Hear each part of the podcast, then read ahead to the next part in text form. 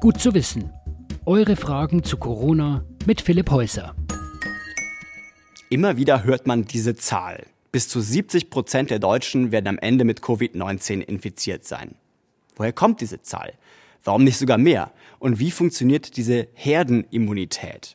Gehen wir mal Schritt für Schritt durch. Gerade ist das Coronavirus für alle Menschen neu. Es gibt keine Impfung und es gibt nur verhältnismäßig wenige Leute, die das Virus schon hatten. Das heißt, falls ich das Virus in mir trage, dann kann ich eigentlich jeden, den ich treffe, anstecken. Und die Personen, die können dann wiederum fast jeden, den sie treffen, anstecken und so weiter und so fort. Deshalb diese explosionsartige Ausbreitung. Aber das ändert sich natürlich, je mehr Leute schon Covid-19 hatten. Denn im Moment gehen Wissenschaftler davon aus, wer das Virus einmal hatte und wieder gesund ist, der ist zumindest eine Zeit lang immun.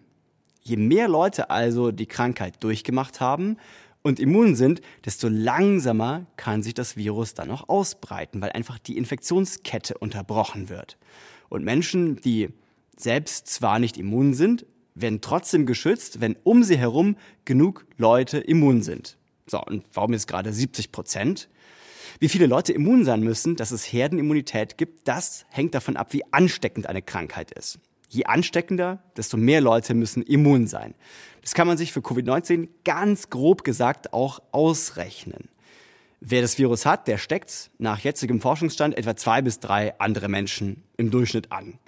Wenn aber 70 Prozent, also ungefähr zwei von drei Leuten, immun sind, dann würde das heißen, von diesen zwei bis drei Leuten, die man normalerweise anstecken würde, ist rechnerisch nur noch einer überhaupt für das Virus anfällig.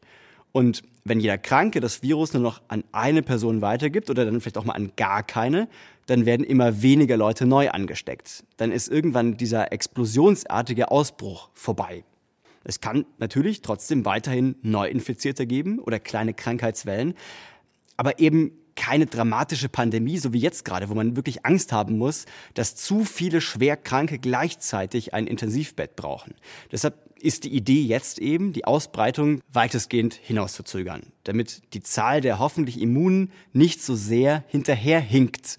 Und wie immer muss ich dazu sagen, Covid-19 ist neu. Wissenschaftler finden jeden Tag was Neues drüber raus. Das ist, was ich jetzt sage, das ist vom Stand heute. In einer Woche sind wir wieder schlauer.